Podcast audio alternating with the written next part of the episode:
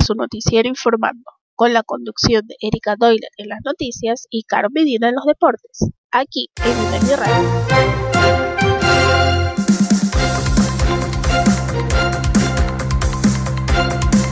Bienvenidos.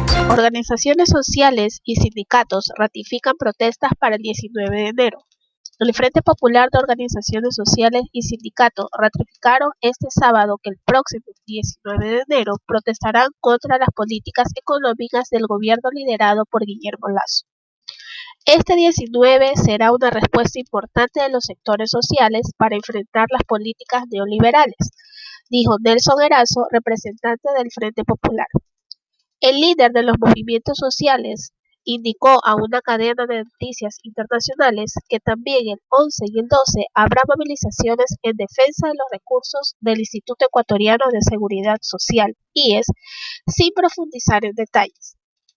Durante la Asamblea Nacional del Movimiento desarrollada este sábado, Erazo aseguró que lo principal es la lucha por la vida, por lo que evaluarán a diario la situación epidemiológica del país, pues en los últimos días se ha reportado un importante repunte de los contagios.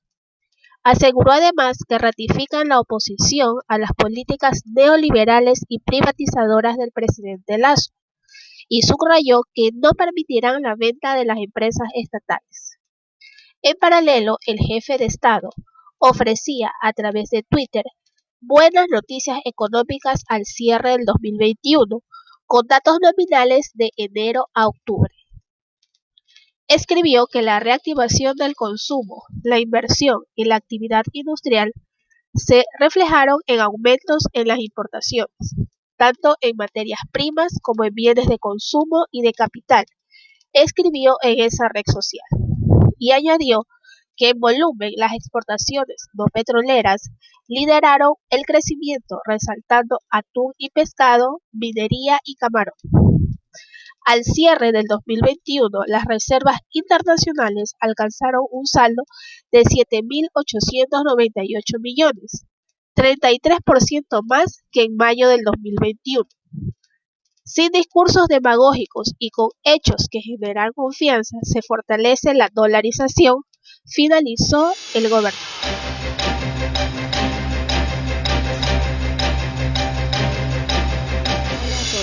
Soy Carolina Medina informando la noticia deportiva más destacada del día de hoy. Clubes de la Liga Pro le dan 15 días a Gol TV para pago pendiente. El canal dueño de los derechos de televisión del Campeonato Ecuatoriano de Fútbol vive los días más cruciales desde su arribo al país, y es que el miércoles en el Consejo de Presidentes de la Liga Profesional de Fútbol del Ecuador, Liga Pro, se estableció que si bien afirmó Uruguaya ha llegado a un acuerdo de pago con los clubes, se le ha otorgado un lapso de 15 días para que comience a desembolsar los valores adeudados. Caso contrario a lo esperado, se mandará una carta al medio de comunicación para que una comisión inicie negociaciones sobre el pago. No se termina.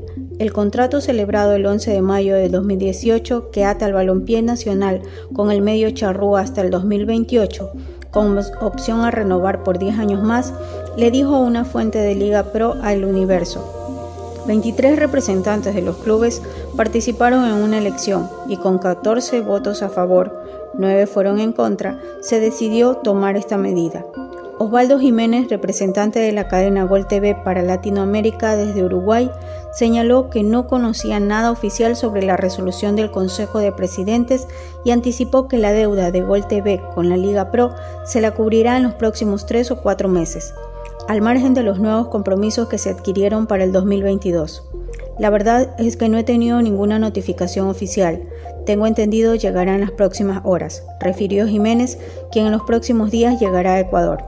Sobre la posición de los directivos, Jiménez indicó, ellos quieren saber el flujo de caja de todo el 2022 con respecto a la deuda. Lo que le aseguramos y Gol TV se mantiene es que ellos van a tener la cuota mensual donde se incluye el 30% de adelanto. Gol TV ha cumplido. Tengo entendido que nos dan 15 días para que nosotros les planteemos a ellos cómo vamos a pagar la deuda que está basada en que el año 2020 tuvimos 5 meses sin fútbol. En números estimados son unos 10 millones de dólares que no ingresaron por la pandemia. Hemos disimulado la falta de ingresos en el año 2020 y en los próximos meses vamos a disimular lo que nos pasó en el 2021 porque vamos a pagar una deuda que tenemos de tres meses y medio. Gol TV ha cumplido con los compromisos y va a seguir cumpliendo, reiteró. Jiménez recordó, participé de la reunión con el Consejo de la Liga Pro el pasado 3 de noviembre y Gol TV se comprometió a que en los próximos 30 días se pagarían 4 millones de dólares, algo que recién cumplimos el miércoles. Este 2022 vamos a asegurar el ingreso económico para los clubes que es su gran preocupación. Son tres meses y medio de deuda y son entre 6, 5 o 7 millones de dólares para completar los derechos de televisión del 2021.